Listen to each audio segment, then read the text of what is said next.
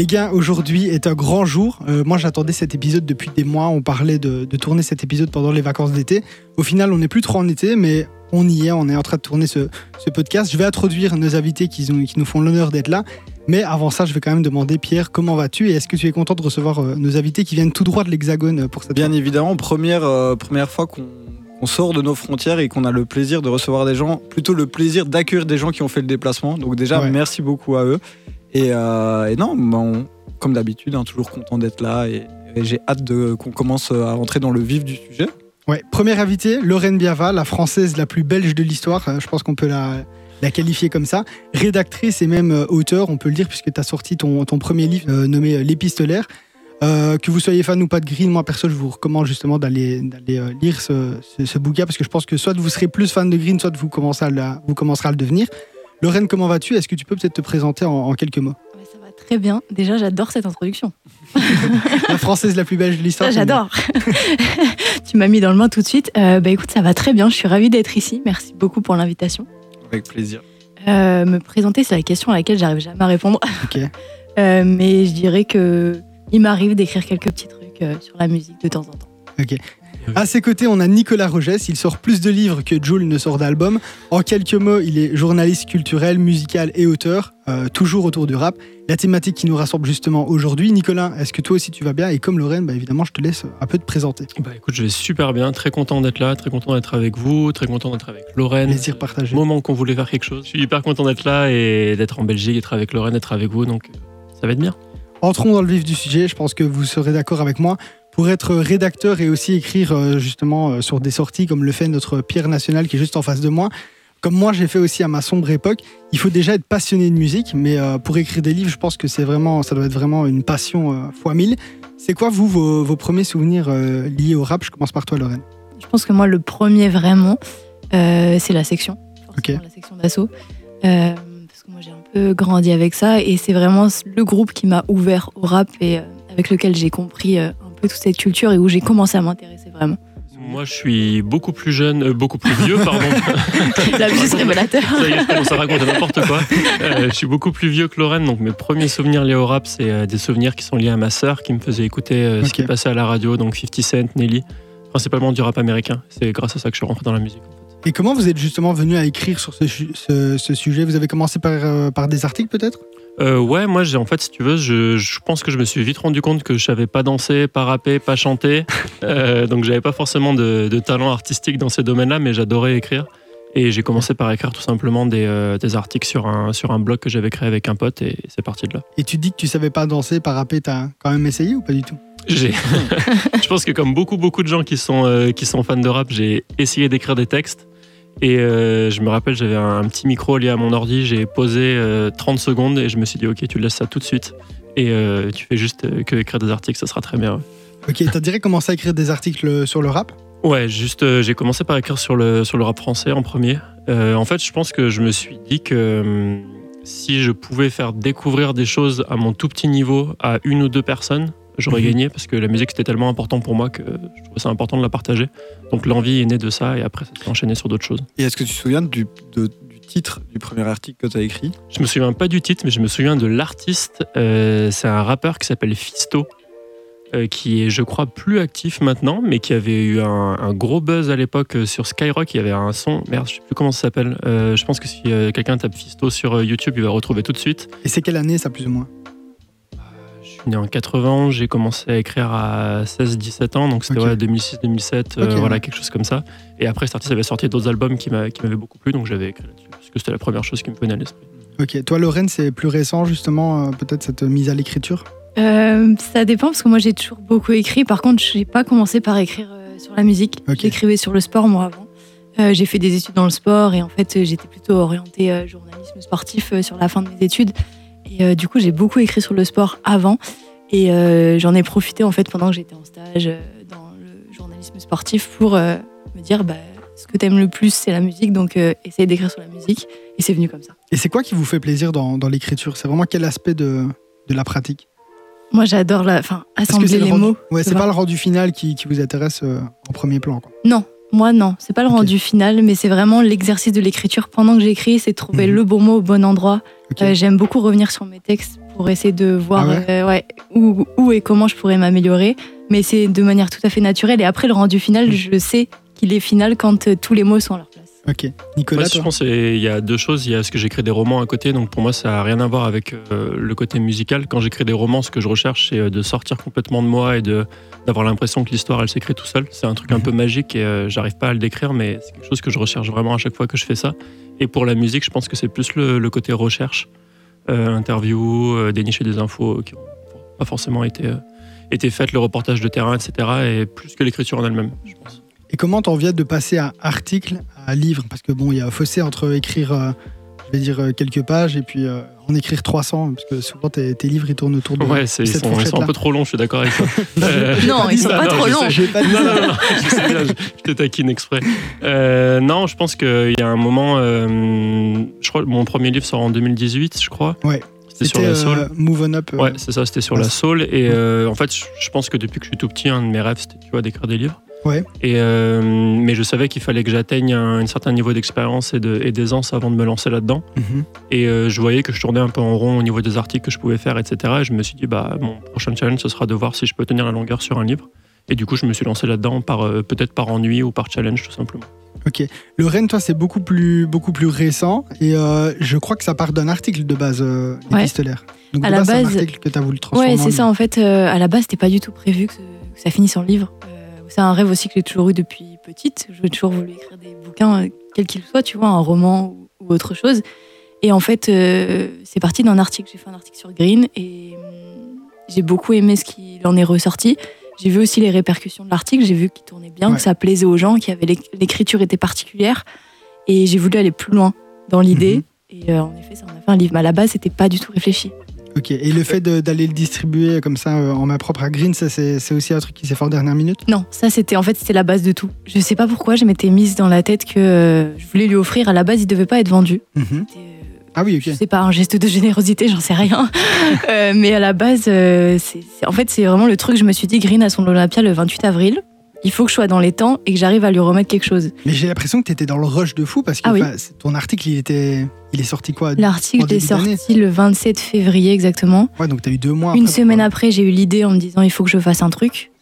Et j'ai fait, enfin, on a mis un mois pour faire la maquette parce qu'il fallait après, euh, je m'étais laissé une ou deux semaines, tu vois, pour l'imprimeur, Mhm. que tout soit imprimé, que tout soit bon. Donc ouais, c'était vraiment très timé. Et moi, j'ai une, une question et je pense qu'on va avoir des réponses euh, différentes en fonction de Nicolas ou Lorraine. Ça vous prend combien de temps d'écrire euh, d'écrire un livre?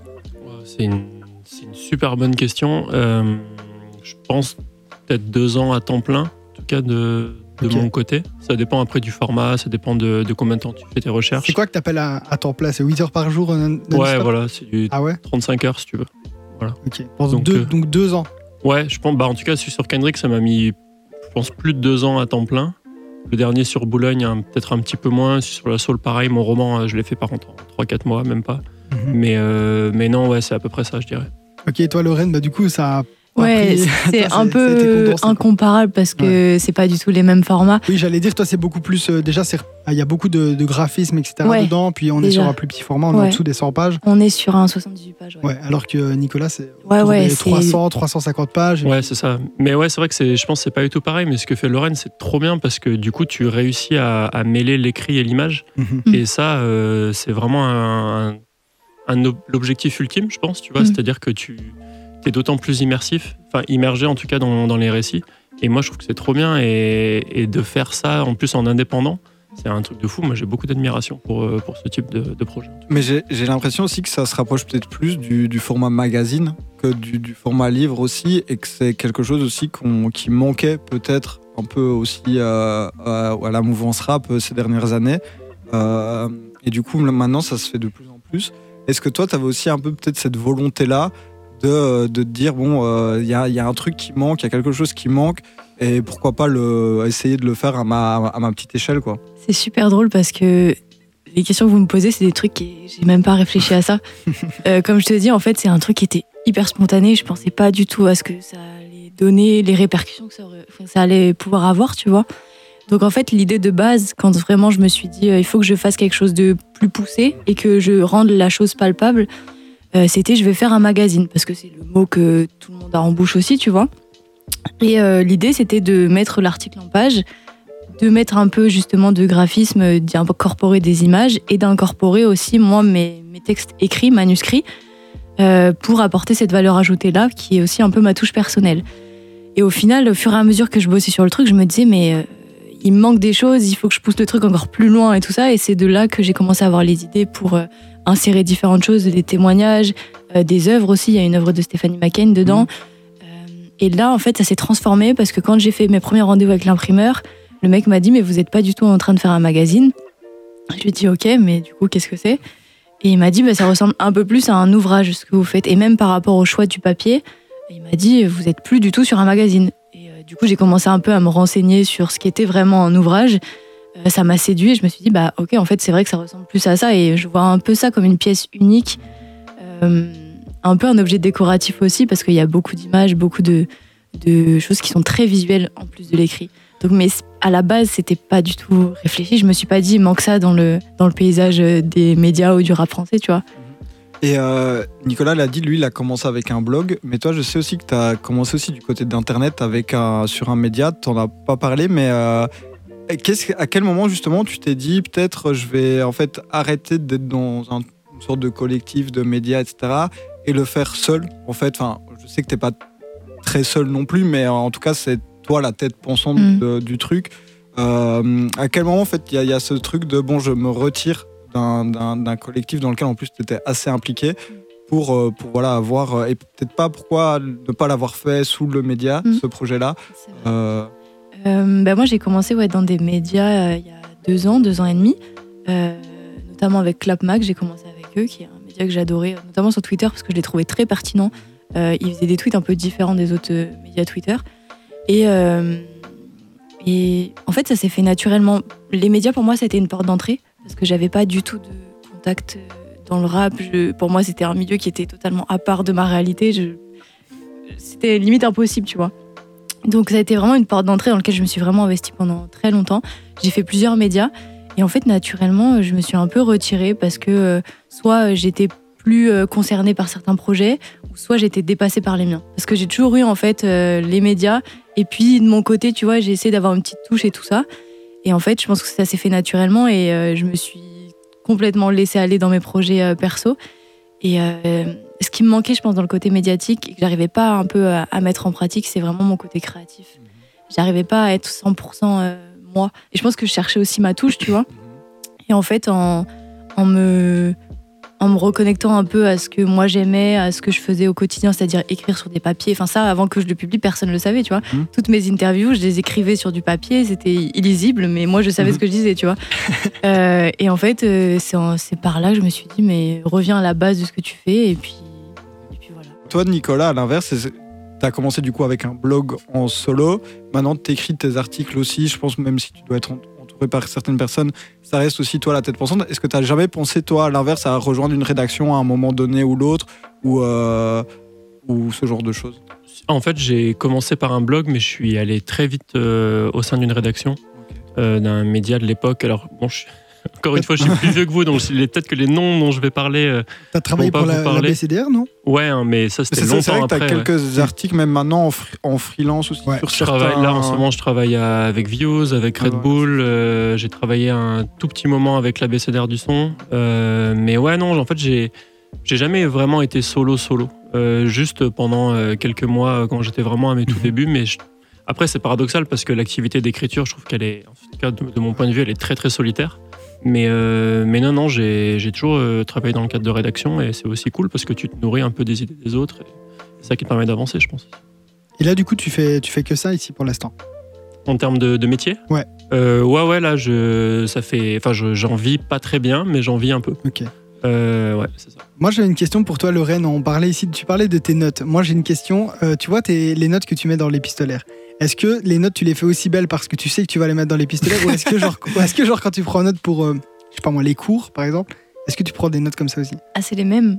En fait, ma mère m'a m'a rappelé il y a pas longtemps d'en discuter. Elle me disait, mais tu sais, euh, quand t'écris sur tes cahiers, là, tu faisais exactement la même chose quand tu révisais Ouais. le bac. Tu vois, en fait, j'avais des grandes feuilles Ouais, des fiches. quoi. blanches et j'avais des traits partout. Alors, personne ne Mhm. comprenait rien. Mais moi, j'y trouvais, euh, tu vois, mon compte. Ouais, mais moi, je trouve Mais- que c'est une plus-value de fou Mais dans du le coup, dans pour l'épistolaire, enfin, c'était pas du tout réfléchi parce que comme je Mhm. t'ai dit avant, le, le concept n'était même pas pensé. Donc euh, en fait, c'est mes feuilles euh, brutes. C'est vraiment mes, mes dessins, mes Et- feuilles. Et... Et euh, est-ce que est-ce que c'est pas une- un exercice difficile aussi de, de autant se confier, enfin confier même son processus créatif euh, au sein de son œuvre? Tu vois, d'habitude quand les gens ils ont un article fini ou par exemple quand ils lisent le, le livre de Nicolas, ils, ils ont aucune idée de, de ce qu'il a de ce qu'il a retiré, de ce qu'il a rajouté, de quand il l'a fait, de, de voilà, etc. Là, toi, du coup, on a une plongée un peu aussi dans ton processus créatif, créatif pardon. Euh, Est-ce que c'était pas trop dur au début pour toi de le mettre ou c'était une volonté aussi que ce soit un, un peu plus immersif?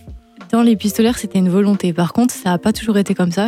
Moi, je suis très pudique et très réservée. Donc, en fait, euh, le fait que quelqu'un sache que même j'ai des cahiers dans mon sac, ça me gênait énormément. Parce que tu as forcément des questions. Mais qu'est-ce que tu écris Qu'est-ce que tu fais? Et moi, c'est des questions auxquelles j'avais pas envie de répondre.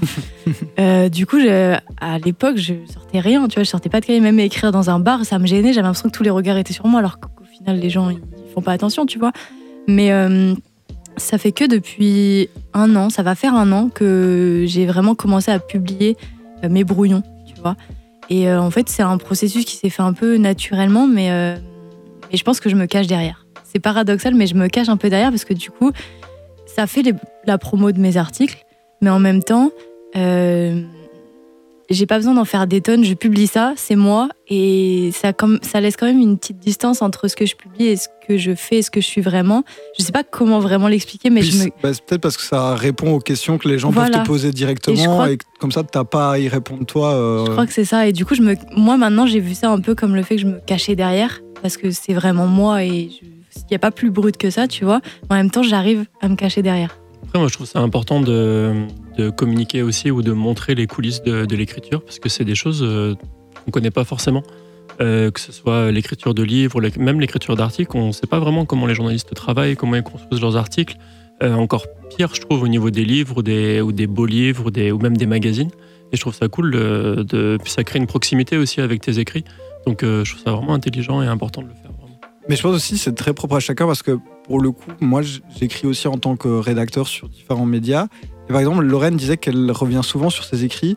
Moi, les trois quarts de ce que j'ai publié depuis 5 ans, c'est des V1 en fait. C'est parce que euh, je, je sais, je sais Wow. que en fait, sinon ça va être euh, ça va être horrible de revenir sur le truc, de dire non mais je suis pas sûr de ça, ça, etc. Du coup, ça veut dire qu'avec le recul, il y a certains articles où des fois je suis étonné de moi-même de dire ah t'as pondu ça en V1 chapeau, mais à l'inverse, il y a beaucoup de choses aussi que je me dis ça méritait peut-être quelques semaines de plus, de, etc. Mais vu qu'en fait les gens le savent pas souvent et savent pas trop comment travaille euh, quelqu'un qui écrit, ben ça. Je veux dire, j'ai jamais eu de, de truc en mode ah cet article-là est moins qualitatif que celui-là, etc. Mais moi, je, en fonction de ce que je sais, ce que je peux offrir, etc.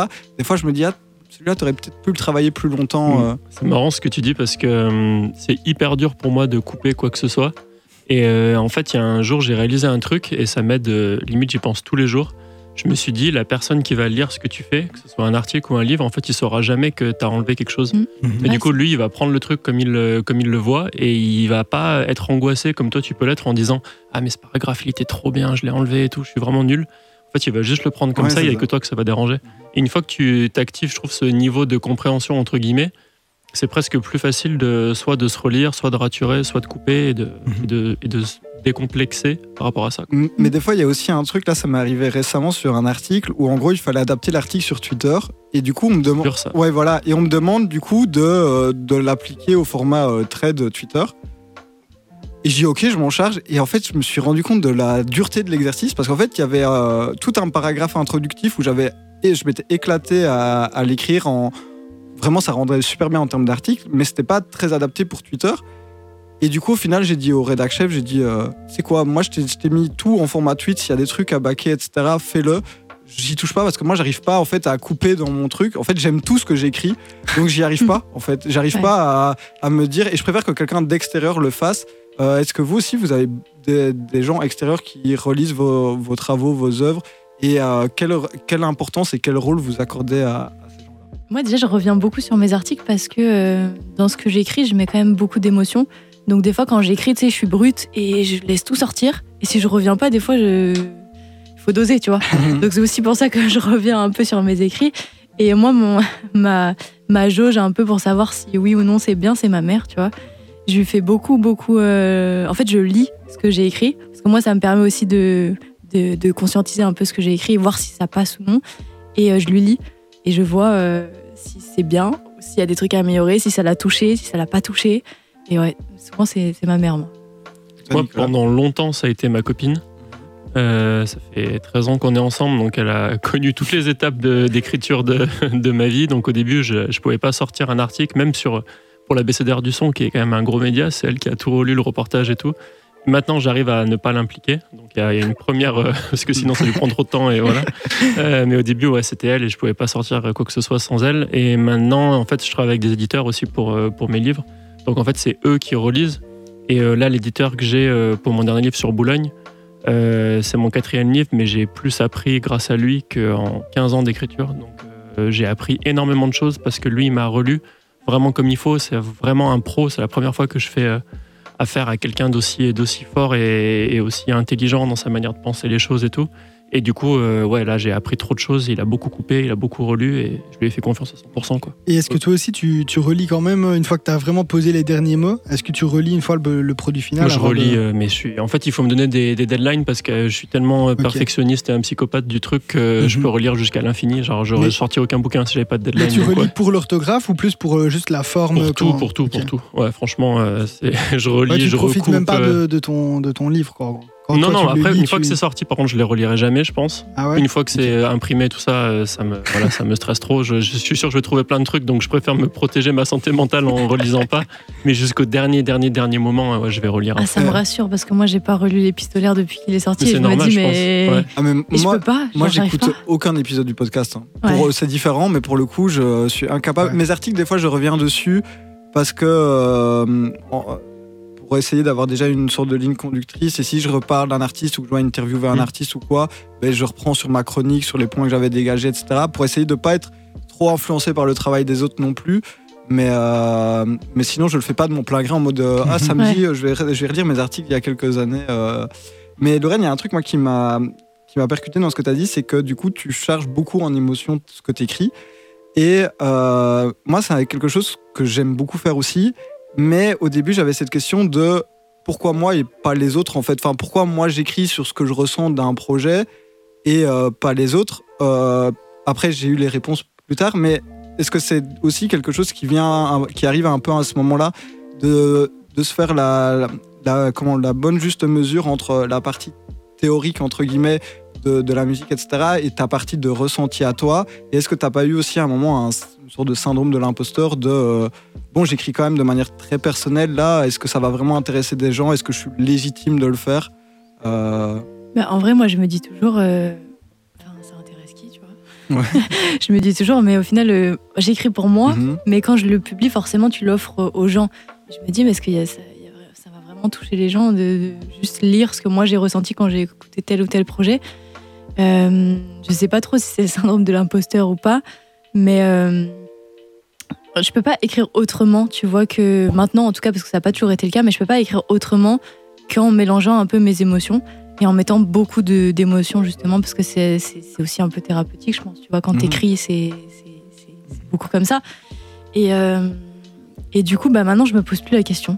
Ouais. Je, ça m'est arrivé de me poser la question et je me suis dit, mais en fait, vraiment, qui ça va, qui ça va intéresser tu vois enfin, Et surtout, surtout que tu as eu ta réponse maintenant, parce que tu l'as, tu l'as publié, Oui. et au final, je crois que ça a été directement, enfin, enfin, je sais pas si on dit sold out, mais en gros, t'as- il y avait Ouais, plus ouais, d'exemplaires si, quoi, en, après. en deux semaines, euh, ça a été Ouais. sold out. Donc Oui, euh, là, maintenant, tu l'as ta réponse, oui, et t'as j'ai plus trop de raisons de te poser la question. Ouais, quoi. mais tu sais, ça m'arrive quand même, hein, Mhm. parce que Ouais. l'article, bah là, j'ai publié Favé ou même Théodore il y a quelques semaines, et je me suis posé la question, parce que Théodore était très chargé en émotions, Mhm. euh, au niveau de l'article et tout. Je me suis dit, euh, est-ce que c'est pas trop? Est-ce que, Ouais. tu vois? Et ouais, je me pose quand même toujours la question. Même pour les articles, parce que je me dis, Ouais. les articles en soi, c'est, comme si tu publiais, tu publies sur ton site, donc c'est un peu comme si c'était ton blog. Donc moi, que tu mettes Ouais. de l'émotion, que tu mettes du tias, pour moi, ça me choque pas, tu vois. Par contre, le fait de sortir un livre, oui, c'est vrai qu'il y a Mhm. cette question de est-ce que ça va parler à quelqu'un? J'avoue que j'ai pas fait de différence. Pour moi, c'est mon écriture au global. Je me dis, mais est-ce que ça intéresse vraiment quelqu'un? Déjà, le Mhm. fait de parler en disant jeu, enfin de écrire Mhm. avec le jeu, parce que justement, mes émotions étaient trop brutes et c'était trop direct. Donc il fallait que je trouve un, un moyen de dévier et de, tu vois, de dealer avec mes émotions, mais en les imageant et du coup, ça parle à tout le monde. Euh, Donc du coup, oui, c'est forcément des questions que je me suis, euh, je me suis déjà posées. Quand j'étais dans les médias, je me cachais aussi, tu vois, Mhm. derrière, mais en même temps, c'était pas euh, intentionnel, parce que c'était dans la démarche ouais. où vu que je, j'étais trop contente de ce que je faisais, mais en même temps, je n'osais pas trop partager, je sais, j'avais un peu peur et tout. Euh, mais au final, plus j'avançais et moins je me retrouvais dans ce que j'écrivais, parce que c'était trop distant par rapport à ce que moi je ressentais. J'étais beaucoup moins dans l'émotion, parce que beaucoup plus neutre, tu vois. Et c'est de là aussi que naturellement, j'ai j'ai fait d'autres choses à côté. Mais euh, le côté émotion, je peux pas trop l'enlever et je sais que, que je peux aller trop loin. Et je m'en rends compte quand je relis l'article et que je sens que j'en dis trop sur moi, par exemple. tu vois. Et je me dis que c'est ça aussi qui fait ta force dans, Ouais, c'est ça. dans tes écrits. Parce que enfin, moi, j'ai lu l'épistolaire de Green et enfin, j'ai jamais retrouvé ça dans même euh, aucun article. Tu vois, cette profondeur vraiment. Parce que le, le projet, par exemple, tu l'as écouté. euh, c'est quoi le nombre d'heures d'écoute que Je tu as sais de, plus, mais de ce je sais projet, même pas si j'ai envie de le a dire à une analyse de chaque phrase et tout. Et je me dis, euh, en vrai, c'est des, des trucs qu'on retrouve pas dans les médias parce que dans les médias, il y a surtout ce truc d'aller vite, entre guillemets, même si maintenant euh, les médias rap, c'est quand même assez, euh, on va dire, ça ressemble plus à de la slow press que, que euh, les médias traditionnels. Mais euh, toi, vraiment, tu vois, tu prends le temps de. Et t'as pas de deadline, quoi, tu vois, pour sortir un article. Et donc, ça se sent, et c'est pour ça la profondeur. Moi, je trouve que c'est- ça fait ta plus-value, quoi. Ouais, mais je, je pense aussi, honnêtement, je pense aussi. Mais c'est vrai que quand je relis, je, me, je, sais à quel moment je suis allée trop loin par Mhm. rapport à ce que les gens peuvent deviner de moi. Tu vois Vu que je suis beaucoup dans l'émotion et que je transmets beaucoup de choses de ma vie, même si c'est pas forcément direct, Mhm. Moi je le ressens. Et Ah ouais. c'est là où je me dis dose un peu, essaye de trouver. Et c'est pour ça que je te disais au début, l'assemblage des mots, pour moi, c'est trop important. Parce qu'il suffit d'un mot, et des fois, soit tu captes pas l'émotion, euh, la source même de l'émotion, soit euh, j'en dis trop, et là, euh, je suis trop Donc, ça vulnérable. t'arrive de vois. prendre la, la tête sur juste une phrase ou même Ouais. juste un mot Bien sûr. C'est ça Je- le je plus excitant, pareil. je trouve, des fois. Ouais. C'est en fait d'avoir l'idée et de te dire, euh, soit comment la, si c'est une idée un peu commune, tu vois, des fois quand tu t'écris sur un projet ou un artiste, il y a des choses que tu es obligé de dire qui vont se retrouver sur tous les articles. Et là, c'est là que tu te dis, bon, je suis obligé de le mettre, mais je peux pas le mettre euh, comme sur une page Wikipédia ou comme sur l'article que j'ai lu la semaine passée. Comment je le rends euh, singulier, etc. Et je pense que du coup, ouais, le fait de le charger en émotion, des fois, ben, en fait, c'est la manière de le rendre un peu unique. Et, euh, et je rebondis sur ce que tu disais aussi, euh, et même ce que Nicolas disait avant sur le fait que quand on enlève un paragraphe, les gens ne le savent pas. Moi, ça m'est déjà arrivé de, publier aussi des articles très euh, personnels au fond, enfin un peu même thérapeutiques, et en me disant le moment où on me dit bon, il va, il va sortir tel jour où je me dis non, on le sort pas en fait, etc. Puis il sort, et en fait j'ai des bons retours de fou, et les gens qui pas du tout en fait que je parle de moi à travers l'œuvre, etc. Et là, c'était un peu un soulagement de, bah, en fait, oui, c'est vrai, les gens te connaissent pas spécialement, donc savent pas vraiment à quel degré d'intimité ça peut aller. Et euh, justement, du coup, Nicolas, toi, on a beaucoup parlé d'émotions, etc. Euh, toi, tu écris des romans aussi en plus, donc qui ont par essence un but euh, d'être des vecteurs d'émotions. Euh, comment tu vas le travailler en comparaison avec tes travaux, par exemple, sur Kendrick ou sur la Soul, qui sont beaucoup plus, même s'il y a de l'émotion aussi dedans, parce qu'on on voit aussi que Kendrick, pour le coup, que j'ai lu, du coup, je vais me baser là-dessus, mais on voit que tu aimes beaucoup l'artiste, que, que tu as été à la rencontre de certaines personnes, donc il y a ce côté aussi très, euh, très immersif qui, fatalement, euh, est vecteur d'émotion. Mais quelle est la différence un peu, euh, du coup, quand tu as ce travail-là qui va être plus sur la musique et quand c'est totalement un roman, donc une histoire de A à Z que tu inventes au final? Ouais, bah, quand c'est un roman, ce qui est cool, c'est qu'il n'y a jamais personne qui va te dire ce personnage n'a pas existé ou c'est pas arrivé comme ça. En fait, tu crées un monde complètement de zéro. C'est ça qui est, magique. Et donc, quand tu te mets devant ton ordi, devant ta feuille, euh, tu as pris tes notes, ou, voilà, tu, fais ce que tu veux, en fait. Et cette liberté, elle est, elle est incroyable et elle est incomparable avec euh, le fait d'écrire. euh, d'écrire un, un- livre sur euh, des artistes ou un artiste isolé parce que là il faut que tu sois parfaitement juste historiquement tu peux pas te permettre de faire une erreur de date ou n'importe quoi après bien sûr ça peut t'arriver l'erreur est humaine mais euh, il faut toujours que tu aies cette exigence journalistique et de recouper tes sources etc tandis que dans un roman en fait tu fais exactement ce que tu veux et c'est ça qui est trop cool et pour moi ça vraiment c'est deux métiers complètement différents deux approches complètement différentes même dans la manière de se préparer etc et d'envisager ton œuvre et puis ce que tu publies euh, ouais, ça n'a rien à voir. Et moi, en tout cas, d'un point de vue personnel, je prends un million de fois plus de plaisir à, écrire un roman qu'un livre sur la musique, même si j'adore faire ça. Euh, cette liberté et cette sensation magique de, de voir tes personnages évoluer euh, sans que tu te rendes compte, c'est quelque chose qui, que tu peux pas dupliquer ailleurs. quoi. Et si tu préfères à ce point-là les romans, pourquoi est-ce que tu as pris quand même l'initiative de, de faire Parce que c'est très très difficile de publier des romans. Euh, Enfin moi, avant de publier mon premier roman, j'en ai écrit trois autres euh, qui se sont fait refuser par tous les éditeurs de France et euh, et tu peux pas. Enfin, en tout cas moi, à mon niveau, c'est impossible de vivre de l'écriture de romans. Donc si je voulais faire que ça, je, je vivrais tout simplement pas. Et donc euh, le livre sur la musique, c'est pas du tout un moyen de gagner ma vie ou quoi. Je le vois pas du tout comme ça. Mais ça te permet aussi d'avoir une, une stabilité financière, je pense, euh, plus sûre qu'avec des romans. Et tu viens d'en parler, l'édition justement, le, c'est, c'est très important parce que sans ça, ben, un livre ne se publie pas.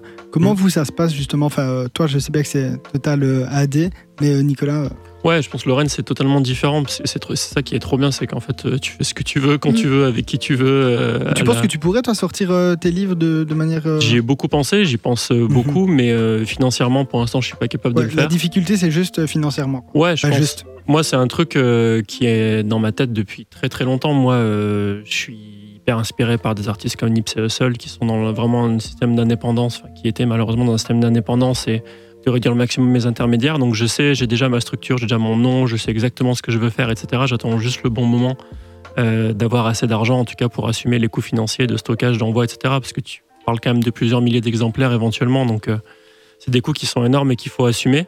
J'aimerais beaucoup faire ça. Après, là, actuellement, je travaille avec un éditeur avec qui ça se passe très bien et c'est génial de, de pouvoir apprendre de lui aussi. Donc, euh, pour l'instant, je suis dans cette logique-là. Après, verra comment ça évolue. Et maintenant que tu as déjà sorti tout ça, tu penses que si tu écris un livre à chaque fois, il, il sera édité ou est-ce que c'est possible que tu. que un livre sur la musique? Ouais. Ouais, je pense bah, sans, sans trop me. Ouais, sans trop m'avancer ou sans vouloir être trop arrogant. Parce que voilà, mais Ce sont les premiers les plus compliqués, quoi. ouais, je pense le plus difficile, c'est de mettre un pied dans la porte Mhm. et après, euh, tu, tes contacts ils se font au fil de l'eau et ta réputation, elle peut aussi euh, éventuellement grimper et du coup débloquer des projets. Donc, ça, c'est c'est plus facile pour moi maintenant qu'il y a 10 ans.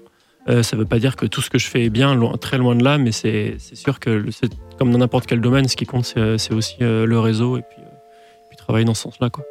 moi, j'ai une autre du coup question qui concerne le public. Est-ce que, au niveau des retours, toi qui as fait des, t'as sorti des livres en 2018 et puis ici plus récemment, est-ce que tu vois une évolution?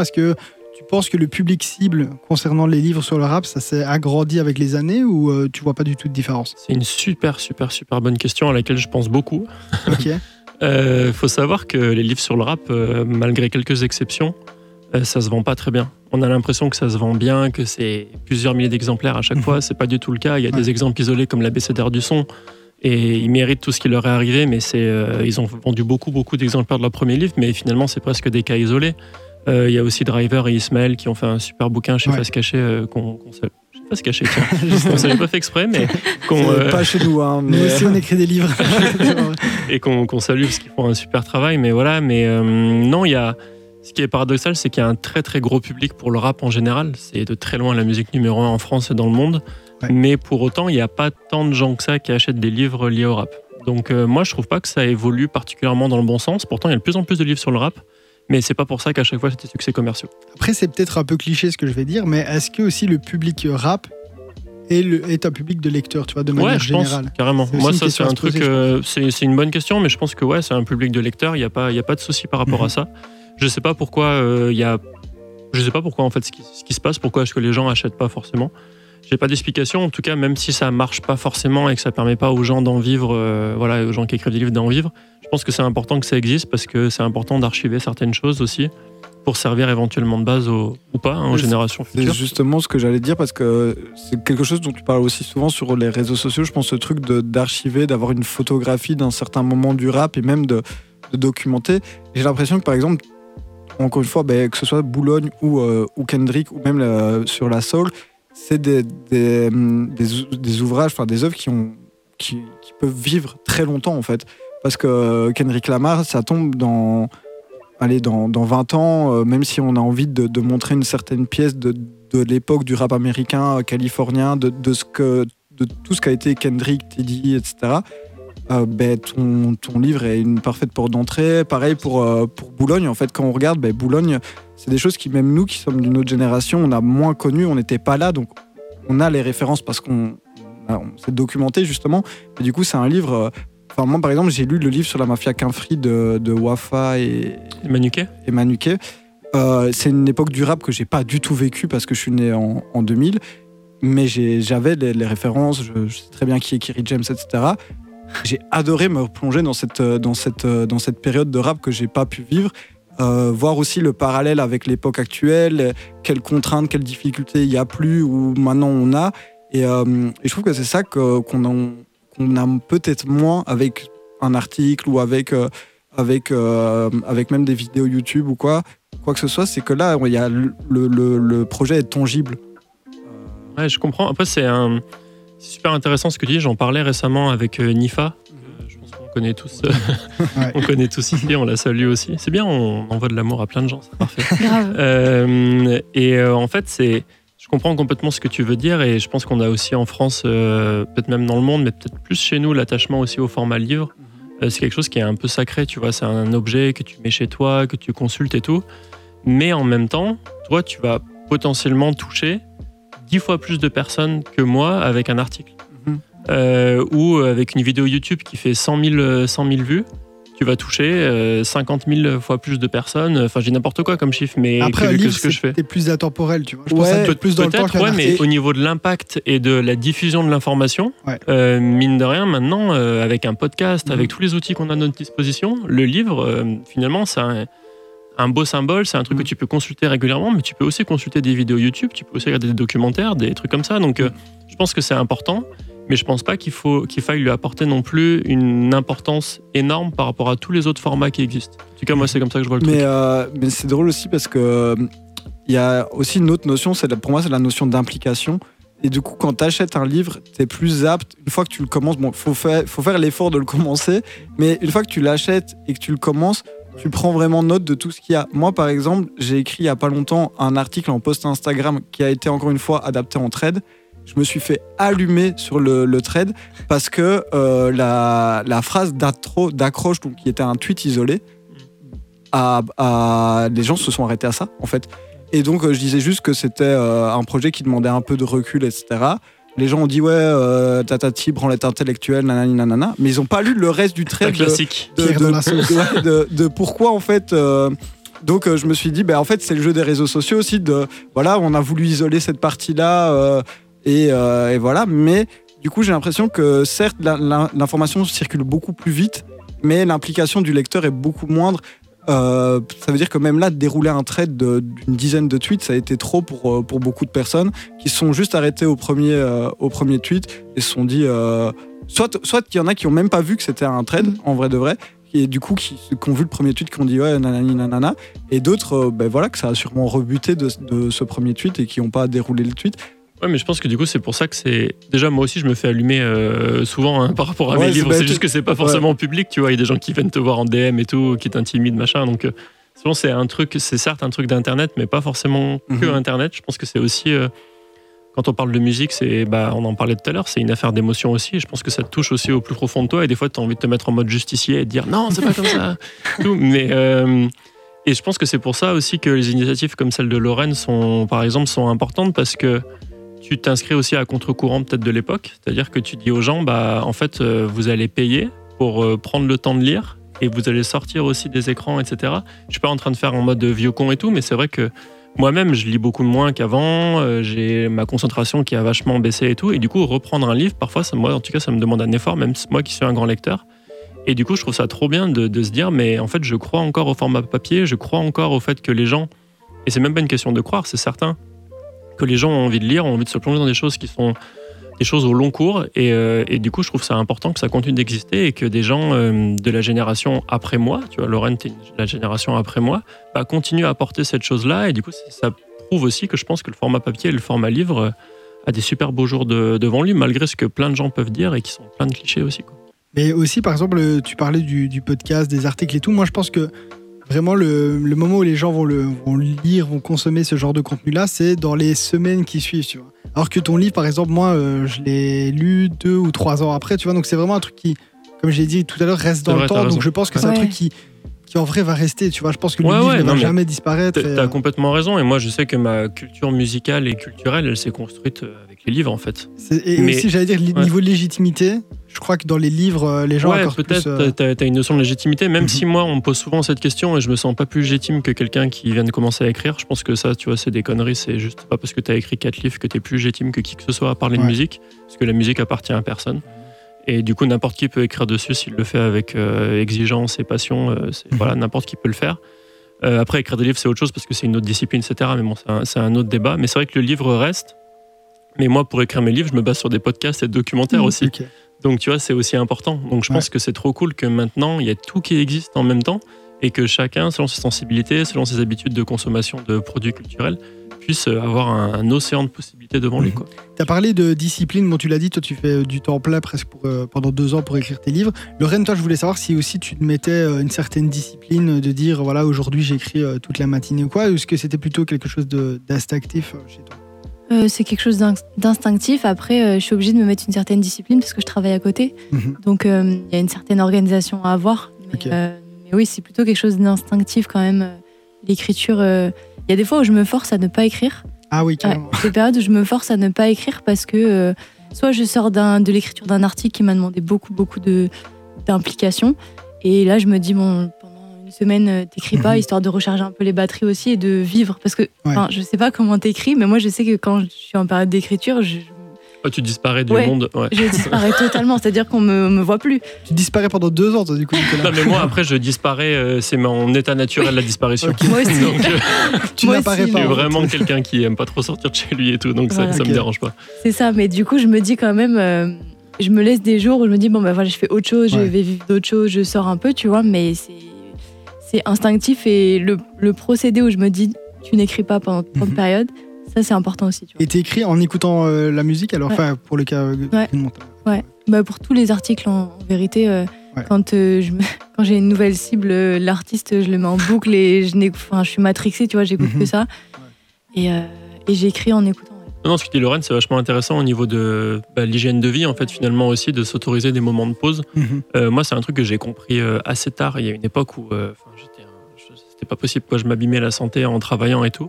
Et en fait, quand j'ai compris, moi, je suis quelqu'un qui fait énormément de sport, de basket et tout.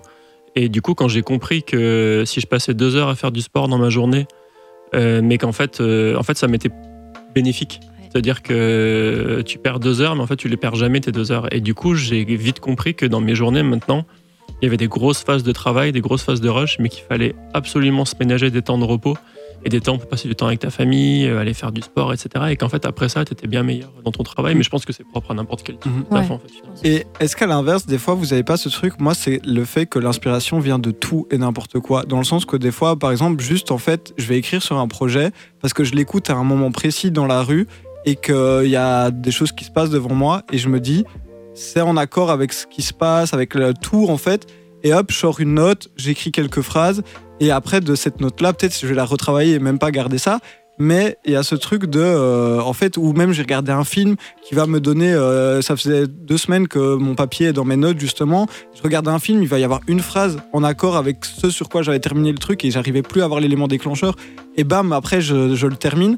Euh, Est-ce que vous aussi, des fois, c'est justement ça qui peut être dur dans la s'accorder des pauses parce que des fois on est en pleine pause et en fait il y a une idée qui, surgit. Euh, Est-ce que vous, c'est des trucs qui vous arrivent parce que de ce que vous dites, j'ai l'impression qu'on n'a pas spécialement, enfin tout le monde a un peu ses petites différences dans son processus créatif et ce qui est normal. Du coup, je me, posais la question. euh. Moi, j'avoue que ce que je consomme pendant que je suis en train d'écrire, euh, ça, m'impacte. Par exemple, pour Green, je sais que j'ai, au même moment où j'ai commencé à écrire sur Green, je lisais un livre sur le pouvoir des mots, justement, et de l'écriture. Et donc, euh, en soi, rien à voir, parce que la musique de Green, euh, on Mhm. n'est pas du tout sur de l'écriture euh, poussée. Mais en fait, la manière dont était abordé le, le livre, ça a eu un impact forcément sur comment moi j'ai écrit. Donc, ouais, moi, je me nourris de beaucoup de choses, mais c'est des. Ça tombe je dirais pas que ça tombe du ciel, mais tu vois, quand tu portes l'attention sur quelque chose, ben souvent il y a des trucs qui se relient et ça devient un peu une évidence. C'est parce qu'on est tous passionnés par ce qu'on fait et que du coup, euh, ça fait partie de nous. C'est pas, c'est pas juste un travail ou une occupation. C'est Ouais. quelque chose qui fait que notre esprit il est tout le temps en alerte, je pense. Donc ouais, moi aussi, euh, je suis inspiré par tout. Mais même c'est handicapant par moments. Genre, en fait, des fois, j'ai l'impression que je suis tout le temps en train de travailler. Mhm. Euh, quand je lis un livre, quand je lis un roman, Euh, maintenant, j'arrive plus à juste le lire. Il faut euh, mon esprit analyse les choses. Quand je lis un livre sur la musique, c'est pareil. Après, tu as aussi ce syndrome de l'imposteur qui s'enclenche. Donc, des fois, moi, je lis souvent des romans. Je me dis, qu'est-ce que je fous écrire des romans quand il y a des gens comme ça qui existent? Pareil quand je lis d'autres livres sur la musique. Mais après, as aussi, tu te dis, bah, ok, donc ça, c'est peut-être mon objectif, en fait. Ouais. Genre, euh, ce mec-là, il est trop fort. Cette personne-là, cette femme-là, elle est trop forte. Ouais. Euh, bah, en fait, c'est ça qu'il faut que j'atteigne à un moment. Et je sais, moi, il y a un auteur que, un auteur de roman, euh, j'atteindrai jamais son niveau. C'est impossible, je le sais, c'est pas grave. Mais je me dis, euh, ok, bah, je vais essayer de travailler toute ma vie pour arriver peut-être un tout petit peu à sa cheville. Et si j'y arrive, bah, je serai content, j'aurai réussi un truc. Je suis d'accord avec toi là-dessus. Je trouve ça hyper stimulant d'avoir des gens euh, meilleurs, enfin que tu considères meilleurs que toi, parce que c'est une question de subjectivité. Moi, je- moi, par exemple, je sais quel style d'écriture j'aime écrire et je sais quel style d'écriture j'aime lire. Et euh, des fois, les deux se recoupent pas du tout. Enfin, par exemple, je lis des articles de quelqu'un et je dis euh, l'article il est trop bien, mais moi, je détesterais écrire comme ça. Ouais, mais j'ai adoré ton, ton article. Euh, et c'est ça en fait qui va me pousser, c'est je me dis ouais mais quand même il y a des trucs hyper intéressants dans son sa méthode parce que fatalement en écrivant des articles depuis quelques années, je, je vois un peu le processus qu'il y a derrière et des fois c'est juste des amis aussi à moi et je me dis ok je vois comment il a travaillé, peut-être que je peux m'en servir pour moi aussi faire évoluer mon écriture parce que des fois je m'ennuie moi-même à en fait écrire tout le temps les mêmes choses parce que j'ai un truc de j'écris un article et il est à peine publié ou quoi, et je me dis bon allez une petite semaine ou je sais pas quoi, puis je réécoute un truc et je me dis ouais j'ai envie d'écrire là-dessus quand même, donc j'ai tout le temps en Mm. fait un peu en train d'écrire. Et, euh, et du coup, des fois, je me lasse parce que j'ai l'impression d'avoir les mêmes formulations de phrases, les mêmes champs lexicaux, les mêmes trucs, etc. Et donc, ben, lire quelque chose ou trouver quelqu'un en trop fort, ça me permet de me dire, ah, mais il y a d'autres façons d'écrire aussi et de, de puiser ce qui m'intéresse tout en gardant euh, ma singularité. Mais quoi. justement, quand tu écris un article, est-ce que euh, tu te tu te stimules et tu te poses la question en te disant mais qu'est-ce que je peux apporter de plus que ce que j'ai déjà fait Mm. avant dans mon écriture? Ouais, mais ça, pour moi, ça dépendra de, en fait, de l'inspi de, la, de ce que j'écoute. Ouais. Vu, que- en fait, vu que j'écoute plein de choses di- différentes et que j'écris pas tout le temps que sur du rap. Et par exemple, cette année, j'ai écrit, euh, ça, donc ça fait 5 ans que j'écris, et j'ai écrit euh, mon premier article sur de la musique électronique. Euh, pour, parce que j'avais justement envie de parler un peu de, de l'émergence. Et en fait, c'est un style qui est en train de connaître les mêmes contraintes que le, enfin, que le rap a connu quand il est devenu hyper populaire. Et je trouvais ça hyper intéressant de faire le parallèle entre les deux. Et euh, j'ai écrit mon premier article sur le rap américain parce que j'ai écouté euh, les deux projets d'Harry Fraud tout l'été Mm. et que je me suis dit, ben, euh, déjà, un, fais-le. Ça va te sortir de ta zone de confort, d'écrire sur quelque chose qui n'est pas en français, d'approfondir tes recherches. De, voilà. Et par exemple, dans un des deux projets, c'était un projet avec Currency qui se passait à Miami et euh, qui reprenait plein de trucs de, de la série Miami Vice, de- climat là-bas, etc. Et C'était une mine d'or d'écriture, de, stylistique, de- d'immersion, etc. Et par exemple, à l'inverse, j'écris sur euh, le dernier euh, Irko et Amené, qui est complètement différent. Et là, euh, c'était plus le côté euh, production amené, et du coup, comment en fait on, la passerelle entre les musiques électroniques et le rap maintenant, à quel degré on en est, euh, etc. Parler un peu de, de- de certains producteurs de musique électronique anglais, etc. Et de, de faire la, d'essayer en fait d'amener le public rap à s'ouvrir à la musique électronique pour comprendre qu'en fait c'est peut-être pas si révolutionnaire que ça ce qui se passe, mais de l'autre côté ça a quand même un impact sur la production Mhm, rap ouais, actuelle. Et donc en fait ça dépend vraiment de ce que j'écoute, de ce que j'ai envie de. Par exemple, j'avais écrit un article sur Kershak, je pensais jamais faire ça. Et en fait, j'ai écouté l'article et directement, il y a quatre, quatre points qui me sont parus. Et je me suis dit, hop, j'en fais un article. Et euh, dans la semaine, l'article était, Ouais, était ok. fait. Enfin, c'est vraiment impulsif en vrai de vrai. Euh, c'est en écoutant l'album, j'en dégage des points. Et au lieu de me dire de les garder pour moi ou de les tweeter, Ouais. je me dis, euh, vas-y, euh, je vais, je vais les plus développer ça dans un article. quoi. Moi, les gars, j'aimerais bien qu'on sorte un petit peu du rap pour vous poser une question un peu plus, plus deep, plus générale. Euh, c'est quoi justement votre rapport à l'écriture, mais vraiment de manière générale? Est-ce que vous l'utilisez euh, pour autre chose que juste euh, de manière professionnelle, écrire sur le rap? euh, Peut-être de manière thérapeutique, je crois qu'on en a parlé tout à l'heure. Nicolas, peut-être je commence par toi. Euh, ouais, ouais, bah moi, euh, quand je fais des romans, c'est uniquement euh, parce que j'ai plein de trucs sombres en moi et qu'il faut que je les sorte. Et donc c'est soit en faisant du sport comme un taré, soit en étant relou avec tout le monde, ou soit en, ou soit en écrivant. Donc je me dis écrire c'est pas mal. Donc euh, ouais, ouais, il y a énormément de choses que j'écris qui sortiront jamais et qui sortent pas. Mhm. Et, euh, et euh, ouais, en fait, quand je suis quand je suis triste et quand j'ai vraiment des moments compliqués, je me rends compte que et c'est pas une bonne chose. C'est un peu un cliché de dire euh, l'artiste maudit, etc. Machin. En tout cas, moi, c'est comme ça que je vois un peu le truc, c'est-à-dire que j'arrive pas trop à écrire des romans quand je suis euh, hyper Ouais. enthousiaste et hyper content. Donc c'est vraiment quelque chose que, que j'ai besoin de faire en tout cas. Mais du coup, tu utilises cette, euh, cette émotion, cette tristesse, mais quand même de manière professionnelle. Je veux dire, t'écris pas tes pensées, des choses comme ça. Non, parce que ce que j'adore, c'est raconter des histoires. Moi, je, apparemment, depuis que je suis tout petit, euh, bon, ça après, c'est un peu un truc de maman euh, qui dit oui, la maîtresse, elle adorait les petites histoires quand t'étais petit. Donc, je sais pas si c'est vrai ou pas, mais app- apparemment, j'aimais bien. euh, je voulais être mangaka quand j'étais plus jeune. Donc, euh, j'ai toujours eu envie de, de raconter des trucs. Je trouve Ta ça, je trouve ça pas trop finie. bien. hein. Il pas Ouais, trop non, tard. là, hein. je pense que c'est foutu. L'autre jour, j'ai réessayé de dessiner. Je me suis vite rendu compte que j'avais choisi une autre voie un, un- peu meilleure pour moi. Mais ouais, ouais, après, tu vois, mon, le roman qui est sorti, qui s'appelle Adèle, là, l'année dernière, euh, jamais de la vie, j'ai pensé à, Mhm. à le faire publier. C'est un truc, euh, j'ai même pas envoyé des trucs à des éditeurs. C'est un éditeur qui est venu me voir, qui m'a dit Est-ce que tu as des histoires? Je lui ai fait Bah, vas-y, regarde celle-là. Et ça a été publié, et le truc, m'a complètement échappé, en fait. Et euh, mais ouais, non, non, c'est vraiment. euh, Enfin, franchement, je pense que 80% des choses que j'écris, euh, c'est juste pour moi, quoi. Moi, j'ai juste une question avant de répondre à la tienne, Vas-y. parce qu'on est sur Adèle et moi, j'aimerais bien que Nicole me parle un peu d'Adèle. moi, j'ai lu le bouquin et je l'avais- j'avais adoré. Je savais pas trop à quelle histoire m'attendre, mais voilà, j'avais adoré. Ça m'a beaucoup, beaucoup, beaucoup touché ce que tu m'as envoyé comme Ouais. message. Donc, Le retour que Merci. je t'avais fait, ouais. Ouais. Et, et du coup, tout à l'heure, tu disais que tu l'avais écrit en 3-4 mois, même pas, je pense. même pas. Et comment, comment ça s'est passé? Bah, c'était une, une période On horrible. peut partir, Pierre. Alors là, là, ça va être le moment face cachée où tout le monde va être déprimé. Non, mais- Euh, non, non, c'est juste. euh, en fait, je venais de déménager à Montréal avec ma copine. Mm. Euh, du coup, j'avais quitté ma grand-mère qui était déjà malade et tout. Et euh, je le vivais hyper mal. Enfin, ça fait très longtemps que je le vivais mal, mais à ce moment-là, c'était encore pire. Et du coup, je me suis mis à écrire une histoire. Et euh, c'est sorti comme ça. Et Mm. Franchement, je me souviens même plus de comment je l'ai écrit, quand je l'ai écrit, en combien de temps. Je dis 3-4 mois, mais je pense limite ça a duré un mois et demi, tu vois. Ouais. Et euh, le truc est sorti comme ça. Et Et j'en ai aucun quand souvenir. tu as commencé à écrire, tu savais l'issue du Non, non, non, pas du tout. C'est pour ça que tu vois, tout à l'heure, je parlais du fait que ton histoire, elle se crée toute seule. En fait, euh, je savais pas du tout comment ça allait se finir, mais je voulais pas que ça se finisse euh, bien, entre guillemets. Euh, je pense que c'est pas trop dévoilé de la fin de, que de dire ça, parce que c'est une fin qui, je pense, qui est assez surprenante, donc voilà. Mais voilà, pour plein de raisons, je voulais pas que ça se finisse bien, mais je savais pas exactement comment je voulais finir. Et j'avais peur, tu vois, je me disais, ouais, comment est-ce que je vais finir cette histoire et tout Faut que ce soit vraiment. euh, ça rende hommage à ma grand-mère, mais aussi Ouais. à son histoire, sa personnalité. Et quand j'ai trouvé l'idée, j'étais content, mais franchement, je savais pas du tout euh, ce qui allait se passer. quoi. Ok. Ok. Euh, du coup, attends, je suis en train d'essayer de T'as l'air toute bouleversée. Là. Bah grave, parce que moi, quand j'avais lu le bouquin, en fait, ça m'a, il m'a vraiment retourné, tu vois. Ok. Ça me fait Donc, grave plaisir. euh, Enfin, ça me fait pas plaisir que tu retourné, je suis pas en train de te. je suis content que tu aies été triste. non, mais ouais, je, je trouve, enfin, je trouve que c'est toujours un beau compliment de, même si l'émotion est négative, de savoir qu'on a procuré de l'émotion à, à quelqu'un, Attends, même. 100%, t'as 100% raison. Je Mm. pense que c'est pour ça qu'on fait Ouais. tout ce, ce qu'on fait. Euh, que ce soit créer des podcasts, tu dis bah je vais apprendre des trucs à quelqu'un.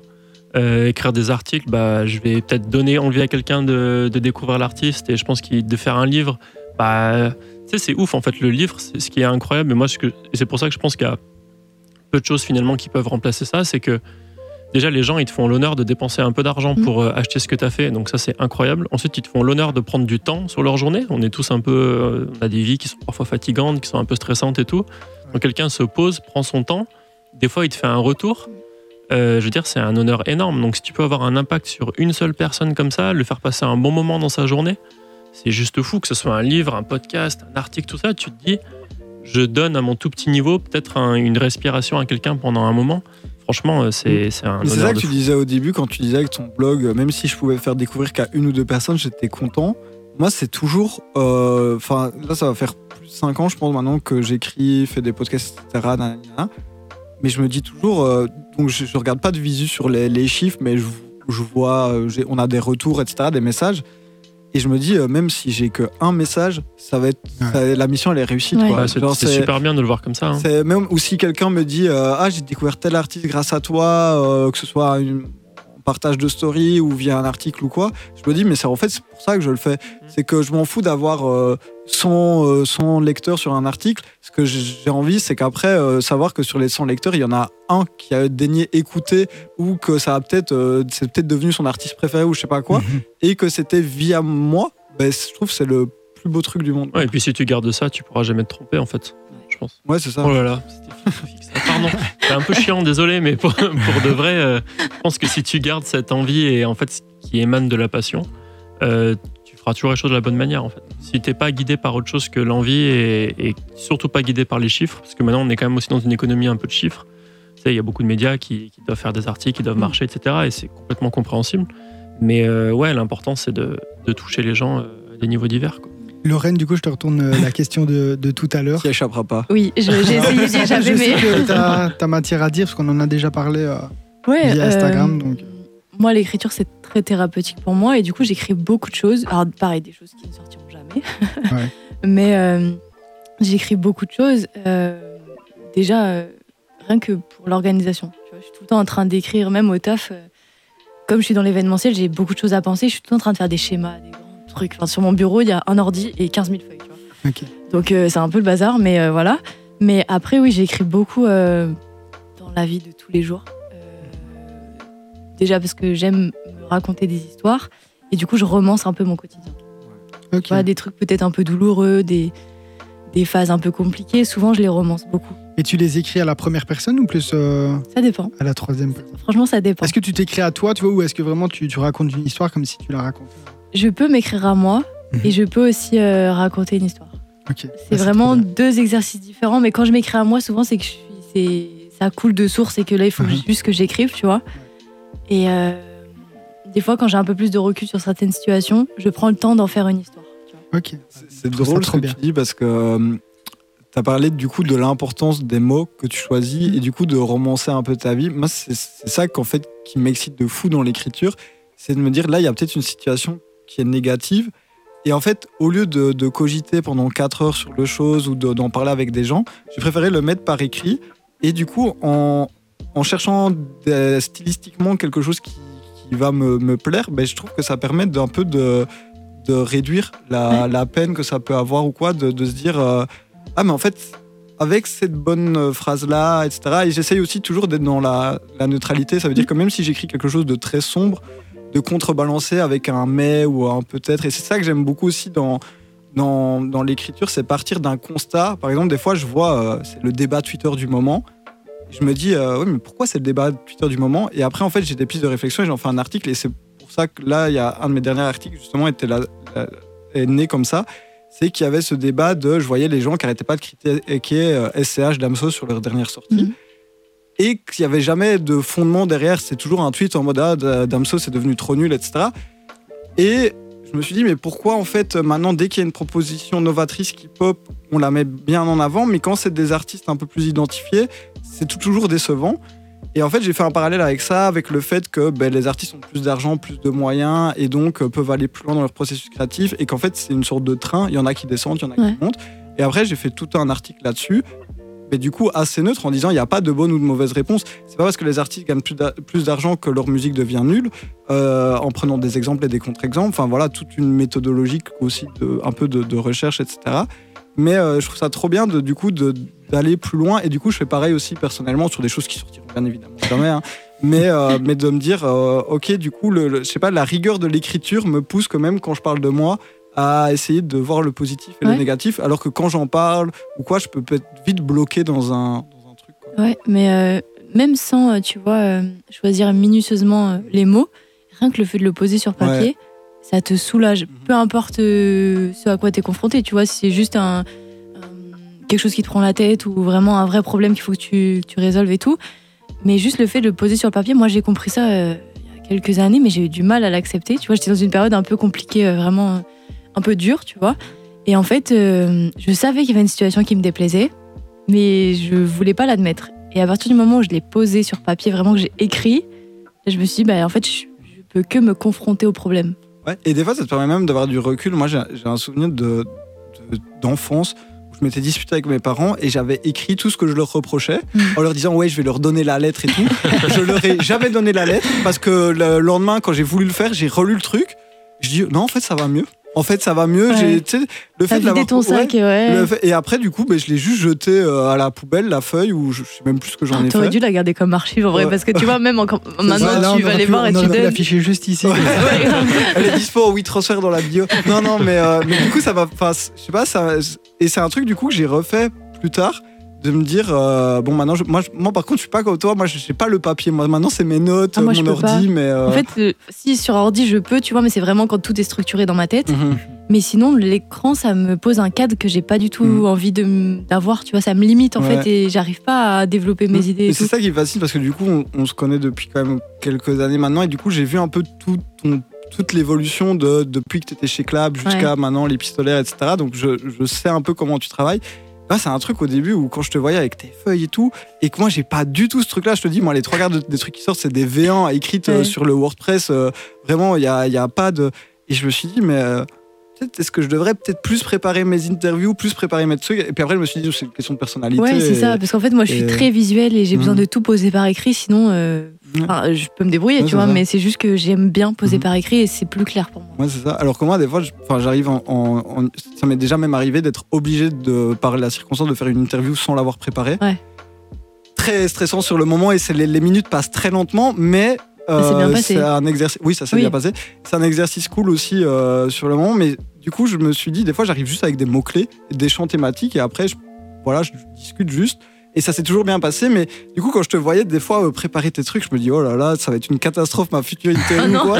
Euh, Est-ce que je devrais faire ça ou pas? Et au final, je, voilà, je pense c'est question de personnalité, mais. euh, Ouais, c'est totalement une question de personnalité, mais même euh, du, par rapport à ce que tu prépares. Moi, je sais que les interviews, quand je les préparais, ben, j'écrivais toujours autant, mais par contre, j'arrivais, j'avais trois mots-clés, tu vois, mhm. et c'est tout.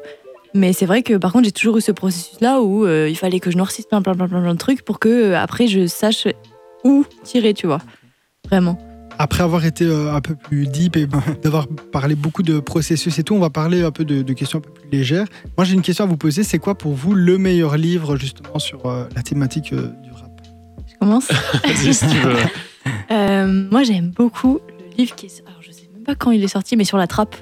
Ok. Euh, sur la trappe, c'est avec il y a Raphaël Dacruz dedans notamment. Mais il y a, en Mhm. fait, c'est un, corpus un peu d'auteur, tu vois. Ouais. Et du coup, euh, il retrace un peu l'histoire de la trappe. Euh, je l'ai lu deux, trois fois ce bouquin et je l'ai adoré. Mhm. Et j'y reviens très souvent. C'est chez Audimat, hein, c'est ça? Euh, il me semble. Ouais. Nicolas, Euh, toi, ton moi, livre préféré? euh, Mon livre préféré, je, je, bon, je te dis ça maintenant, mais dans 5 minutes, ça aurait été Est-ce différent. que c'est l'épistolaire ou pas? Bah, Non. évidemment que c'est l'épistolaire. Non. C'est une, une- S'il vous plaît. un chef-d'œuvre. Non, mais Ouais. l'épistolaire, c'est vraiment super bien. Et je te l'ai déjà dit aussi. Et c'est vraiment. Gentil. Alors, juste pour revenir sur l'épistolaire, c'est trop cool parce que moi, justement, ce que je recherche euh, aussi, c'est euh, la personnalité de l'auteur, l'autrice qui écrit, euh, qui écrit quelque chose. Et là, on ressent le truc. Et, euh, et du coup, que tu sois fan de la musique de Green Montana ou pas, en fait, euh, on s'en fout. C'est-à-dire que. Non, mais c'est vrai. C'est- C'est-à-dire que ça peut parler à tout le monde. Et c'est pour moi, en ça aussi que c'est bien fait. Et au-delà de ça, c'est super bien écrit et tout. Donc, euh, trop cool. Euh, donc l'épistolaire c'est vraiment bien, faut aller l'acheter. Je sais pas si on peut encore l'acheter, mais Non, en il- tout cas il faut soutenir ce travail Peut-être un euh, volume 2. et, et les volumes qui, qui arriveront peut-être.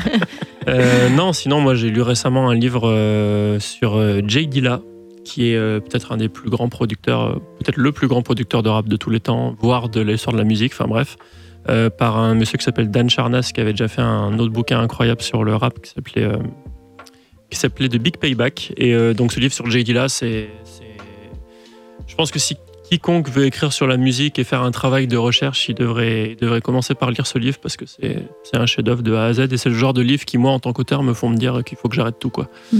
mais, euh, mais blague à part, euh, c'est, c'est vraiment super bien. Enfin, c'est, je sais même pas comment l'écrire tellement c'est bien. Donc, ouais, j'ai dit là par Dan Charnas. Deuxième question euh, plus légère. Est-ce que vous avez peut-être une petite anecdote concernant euh, l'écriture de vos livres, que ce soit au niveau de l'édition, etc. Enfin, toi, tu as raconté qu'il y avait plusieurs livres que tu as voulu éditer, mais qui malheureusement.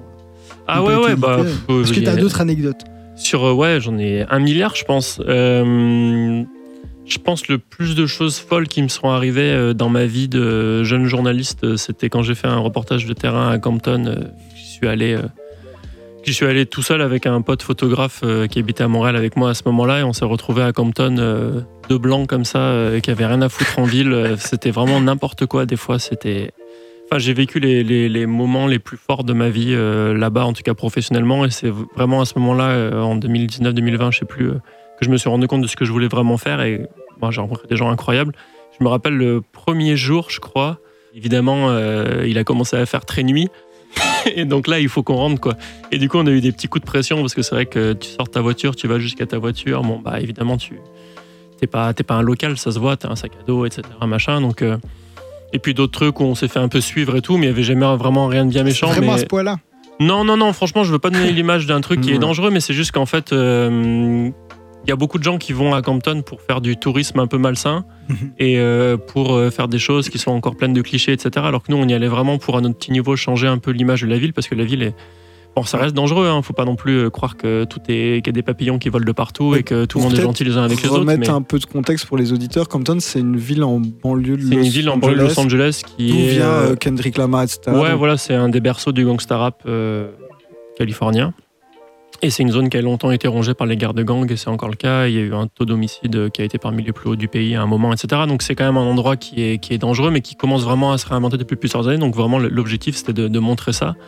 Mais voilà, vu qu'il y a plein de gens qui font n'importe quoi là-bas, bah, tu sais, les gens, ils sont méfiants. Je me rappelle qu'il y a un gars qui nous disait que nous avait, enfin, la veille qu'on l'a- qu'on l'avait rencontré, il nous avait vu traîner en ville et qui voulait nous virer, mais qu'on était avec les bonnes personnes, du coup, il nous avait laissé tranquille et tout. Pareil, un mec qui arrive et qui veut pas me serrer la main et tout. Donc, le mec, il faisait 2 mètres, il était énorme. Je savais que c'était un ancien membre de gang et tout. Du coup, t'es là, pourquoi tu veux pas me serrer la main? Je suis gentil et tout. Donc, des petits coups de pression comme ça, mais qui font partie de la chose et qui sont normales en fait. Et, euh, du coup, ouais, pas d'anecdote liée à ça. Ok, toi aussi, Lorraine, t'as une anecdote euh, à Compton ou pas? Ah, Bien sûr, la guerre des gangs, tout ça, c'est pas du tout. Euh, non, moi, ça va être quelque chose de plus soft, euh, beaucoup plus soft même. Mais euh, du coup, pour rester dans un peu tout ce qui est édition, tout s'est très bien passé pendant la rédaction de l'épistolaire. À partir du moment où j'ai donné la maquette à l'imprimeur, ça a été beaucoup plus compliqué. J'avais deux semaines pour bah, récupérer les 100 premiers exemplaires, et notamment les 30 premiers qui m'intéressaient parce que c'était ceux que je devais amener à l'Olympia le 28 avril. Et euh, donc j'amène la maquette. La dame réceptionne la maquette, me dit ah super, vous avez tout bien fait, euh, tout est dans les normes et tout, trop bien, contente. Je repars et tout, je me dis trop bien. Euh, elle me rappelle un quart d'heure après, elle me dit en fait l'imprimante elle est en panne. J'ai dit Ah, ok très bien, mais du coup elle va être réparée bientôt et tout ça. Et en fait c'était l'impression du prototype. Donc on était vraiment euh, loin des 100 exemplaires déjà. Et euh, me dit, oh, demain, euh, ça devrait être bon et tout. Je rappelle le lendemain, c'était un vendredi. Euh, non, bah en fait, c'est pas bon. Et en fait, dans une imprimerie, quand t'as une imprimante qui ne fonctionne pas, tout le reste, c'est un peu le bazar parce qu'en fait, il y a plusieurs types de papier et tout ça. Donc je me dis, ok, ça marche et tout. Je vous rappelle début de semaine. Je rappelle début de semaine et tout était très timé. Donc moi, j'étais un peu en stress. Je me dis, ok, on va voir comment ça va se passer. Le lundi, euh, elle me dit bah toujours pas. Et là je me dis bon faut peut-être que je mette un coup de pression même si c'est pas eux qui enfin voilà je les paye quand même tu vois c'est un sacré budget aussi. Je me dis bon il faut que le service euh, suive derrière. Ouais. et, euh, et du coup elle me dit ok pas de souci on va faire au mieux. À 17h le jour même je vais chercher le prototype du coup.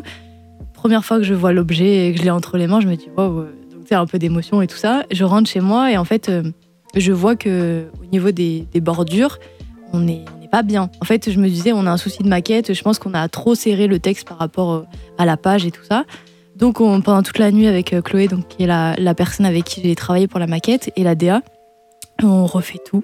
Toutes les 78 pages, on les remet en page et tout ça. Je ramène le lendemain la maquette. Euh, je dis, bon, ben voilà, on a modifié ça, ça, parce qu'il y avait quelques petits soucis et tout. Elle me dit, ah bon? Je fais, bah oui. Du coup, je lui montre et elle me dit, ah non, mais en fait, c'est qu'on a mal découpé le papier. Et du coup, je lui dis, mais attendez, vous êtes en train de me dire que là, on a travaillé toute la nuit pour en fait euh, rien Elle me dit, bah oui, il faut que vous refassiez la même chose. Donc là, je me dis, ok. Ah, t'avais pas gardé la version euh, d'avant? Bah non. Enfin, en fait, euh, non. Du coup, Oui, Chloé avait remodifié dessus, ce qui était logique. Remets parce pas le que... couteau dans la plaie. Oui, voilà. et du coup, euh, bah, Chloé avait quelque chose de prévu le, ce soir-là. Du coup, j'ai dit, bon, bah, c'est pas grave et tout, pas de panique, on va s'arranger autrement. Elle est Mhm. venue le lendemain matin à 6h30, je crois, euh, juste avant qu'on commence nos journées, tu vois, pour faire toutes les modifs. Parce que moi, je pouvais pas les faire sur mon ordi parce que c'était elle qui avait les maquettes. Et quand je mettais les maquettes sur mon ordi, tout était flou. Enfin, bref, Ouais. un truc, euh, on pouvait pas faire l'une sans l'autre. Donc, on refait tout. Euh, moi, entre midi et deux, je sors du taf, je vais à l'imprimerie, je repose la maquette et tout. Donc là, c'est bon. Ils impriment. Euh, je vais le chercher le soir même, et là, tout va bien. Donc là, l'exemplaire est parfait et tout. Je me dis, super. Je me dis, ça y est, on peut avancer. Eh ben non Parce que du coup, euh, elle me dit, et c'est pour quand déjà? Je dis, bah, il me faudrait le 26 avril, donc mercredi 26 avril, grand maximum, il me faut 30 exemplaires. Je vous demande pas les 100, parce que peut-être que ça va être chaud, mais euh, au moins euh, 30. Et on était le vendredi de la semaine d'avant. Donc c'était le week-end, ils sont fermés le week-end. Elle me Ouais. dit, euh, ça va être compliqué. Deuxième coup de pression, je dis, écoutez, euh, on avait dit une date depuis le début, donc là, il faut y aller quand même, tu vois. Et jusqu'au mercredi, j'étais tremblante. Tout moment, on n'a pas les exemplaires. Et dans ce cas-là, bah, c'est pas que tout tombe à l'eau, mais l'objectif premier, c'était quand même de donner à. Green à l'Olympia. Et pourquoi il t'en fallait 30 euh, Parce que j'ai donné à toute l'équipe de Green. Ouais. Le Ah, ils 28 sont 30, avril. Et puis cool. même le fait, tu vois, de moi j'aime pas trop ce genre de situation où tu dois quand même mettre un coup de pression derrière. euh, j'aime pas trop ça. Ouais, Mais bon, ça m'a quand même appris aussi euh, avec diplomatie, tu vois, à expliquer que bon, quand même. euh, avec un couteau, mais avec diplomatie, c'est Faut c'est pas dire ça, normal. Nicolas. Mais, euh, Et, et- et puis même dans ces cas-là, je trouve la période est horrible, mais après, du coup, ça décuple la satisfaction Ouais. de voir l'objet. Euh, Tu te dis, bon, jusqu'au dernier moment, Ouais. ça aurait été dur. c'est ça. Euh, sinon, si tout se passe bien, des fois, c'est presque trop beau pour, ouais, pour c'est être ça. vrai. mais même jusqu'au jour de l'Olympia, j'étais en stress parce que je me disais, admettons, euh, la SNCF, le train, parce que j'étais à Orléans à cette époque-là, donc il fallait que je fasse le trajet jusqu'à Paris. Euh, S'il y a un souci au niveau du train, euh, c'est foutu. Si je suis pas là, attends, c'est foutu. Et en fait, c'est au moment où j'ai le- l'exemplaire à Green où là, je me suis dit, c'est bon. Tout peut se passe bien, surtout qu'on n'avait pas fait d'annonce encore euh, sur le fait qu'il allait être vendu. Donc, même s'il y avait un souci, on pouvait rectifier le tir. Bah, écoute, merci pour cette belle anecdote. En fait, podcast, on essaye toujours de placer aussi des, des recommandations musicales. Est-ce que vous auriez un artiste à nous recommander? Et je vous l'ai dit euh, en début d'épisode, Lorraine, c'est la, la française la plus belge. Donc, à mon avis, elle va nous parler d'un artiste belge. Non, justement. Même pas. Euh, J'aurais pu, hein, j'en ai plein en stock, euh, mais tu. Non, non, non. Est-ce que tu veux que je te parle d'un artiste belge ou pas? Non, vas-y. Parce que je peux, hein. Bakary, lequel? Je peux en dire deux. Vas-y, dis. Ok. Ah, j'ai envie d'en dire trois. Euh, non, je vais en dire deux. Je vais en dire deux. Je vais parler de Théodore. Euh, Théodore, qui est un rappeur belge, du coup, qui est de Bruxelles, qui a sorti un projet en avril de cette année.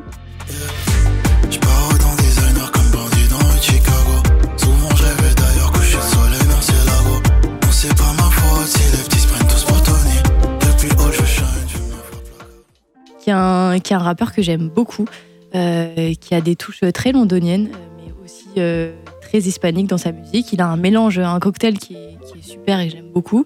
Et sinon, le deuxième artiste que je voulais, euh, enfin, dont je voulais parler déjà, euh, c'est GR Omega, euh, qui est un Toulousain, je crois. Il vient Ouais. de Toulouse, euh, qui a sorti un projet cette semaine euh, qui s'appelle Icar. euh, qui est très très bon. C'est un très bon narrateur. Il raconte de très belles histoires avec beaucoup beaucoup d'émotions. Pour suivre le thème d'aujourd'hui, euh, voilà. En ce moment, j'ai pas trop la mentale. Des soucis à surmonter. M'en s'entend que sur l'instrumental, je passe pas du temps sur mon tel. Des épreuves dans ma tête. J'ai la dalle et soif d'idéal. Je me sens full, sentimental. Oh là là, oh là là, oh là là, la vie en rose.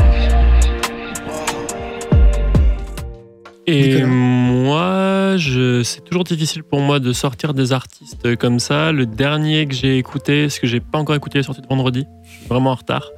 Euh, j'ai écouté l'album de Double Zou- que Double Zulu a sorti Mhm. euh, récemment. euh, et qui est vraiment trop trop trop bien. Et là, il est sur un run en 2023 où il a sorti trois albums, je crois. Et c'est de mieux en mieux. Et là, sur le dernier album, il est, il a, c'est un gros gros kicker. Il a vraiment des, des très beaux textes et des très belles punchlines et tout, mais il, il, il vrais brise un peu la carapace. Ouais, ouais. C'est, c'est toujours des petits euh, Easter eggs qu'on Ouais, dit ça, à, dénicher là-dedans. Donc c'est plaisir. trop bien. Avant qu'on imagine nos vies finir sous les tropiques, obligé de faire triple-double comme Nikola Jokic. Ça paye pas l'été trop chaud et l'été très bon. Pour ça qu'on est très young. Ce qu'on propose mérite un minimal salaire d'un très young.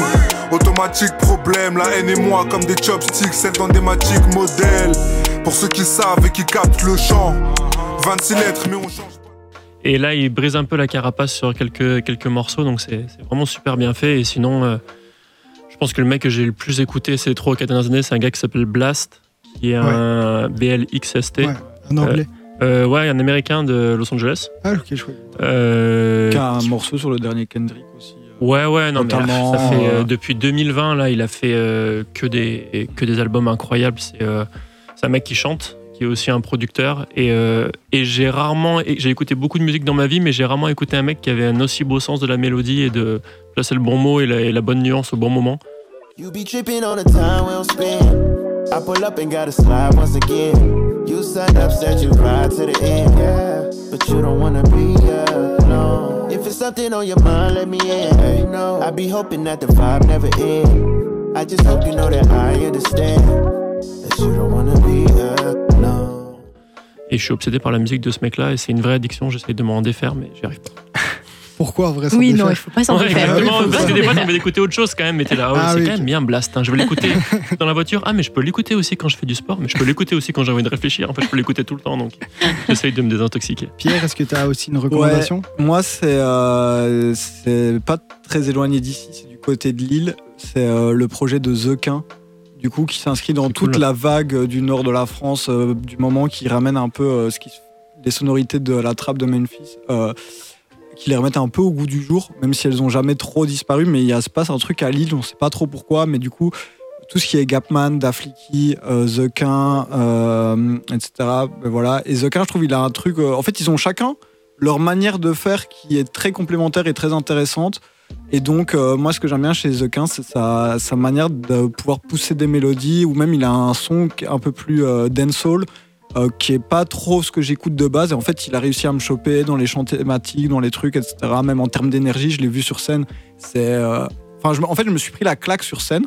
Ok. Et après, euh, depuis, euh, j'écoute que ça. T'as 40 points qu'offrir, on a Psartek. Ta bitch allait introduire, on a Psartek. Si ta life est parfaite, tu pas une tête, t'es dans ma ville, mais je peux trouver ton Nike Tech. J't'ai dit Psartek. Les gens connaissent pas ma vie, faut qu'on habille les gens. Psartek. Les gens connaissent pas ma vie, faut qu'on habille les gens.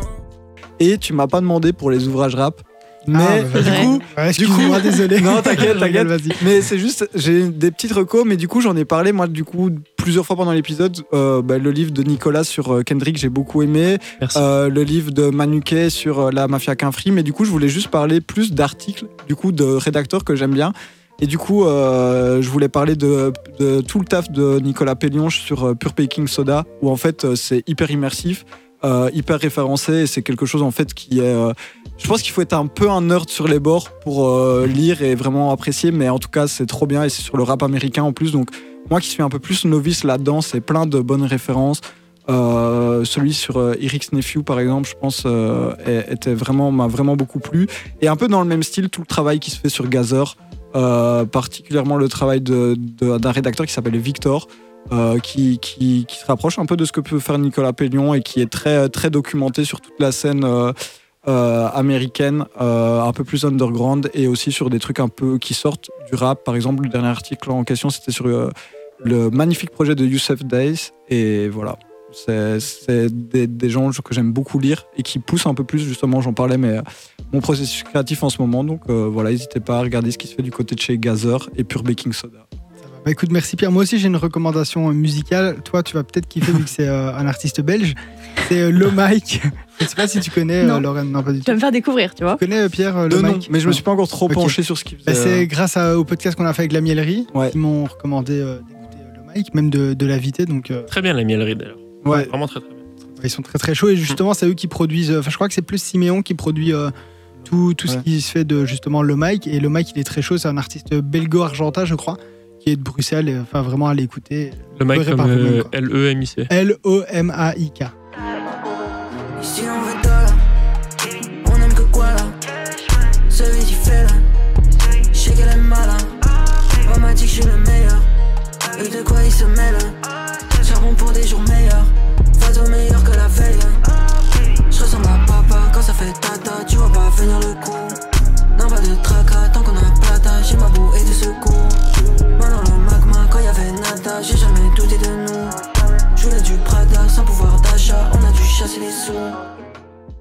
Ben, avant de terminer, de vous laisser, on aime bien aussi savoir qui est-ce que vous aimeriez qu'on reçoive dans l'émission.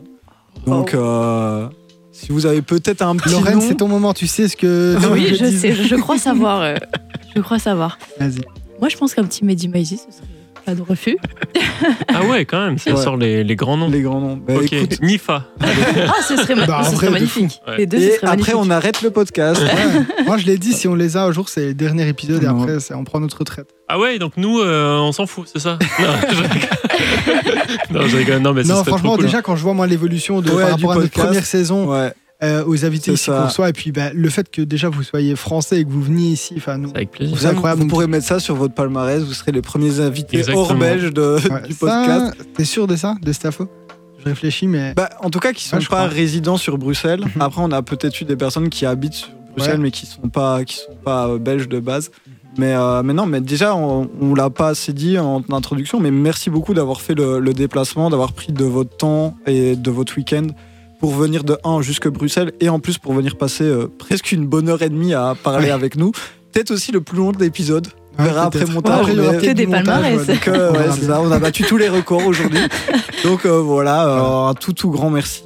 Et Ouais, un euh, grand n'hésitez à pas du coup à voir le, enfin, le travail de Lorraine sur son blog, Sur mon Site, site, sur sur mon son on Instagram. sur son Ouais. Insta, euh, parce que l'épistolaire n'est plus disponible Oui. à l'achat. mais ça veut dire que ça a bien marché, donc Oui. tant mieux. Et euh, Nicolas, du coup, le livre euh, Adèle et euh, Ouais. tous les autres euh, aussi. Qui sont Truc. Ouais, sur j'écris pour euh, YouTube et tout. Voilà. Voilà, encore une fois, merci à vous. Merci aussi à toi, euh, Pierre. Nous, on se retrouve euh, d'ailleurs bah, dans deux semaines, nous deux, pour euh, justement parler d'un sujet euh, particulier. D'ici là, lisez les écrits de Lorraine et de Nicolas, justement, et surtout, bah, portez-vous bien. Et les miens la- aussi. Ouais, les tiens aussi. à la prochaine, ciao, ciao. Salut. Salut, Salut, merci. merci.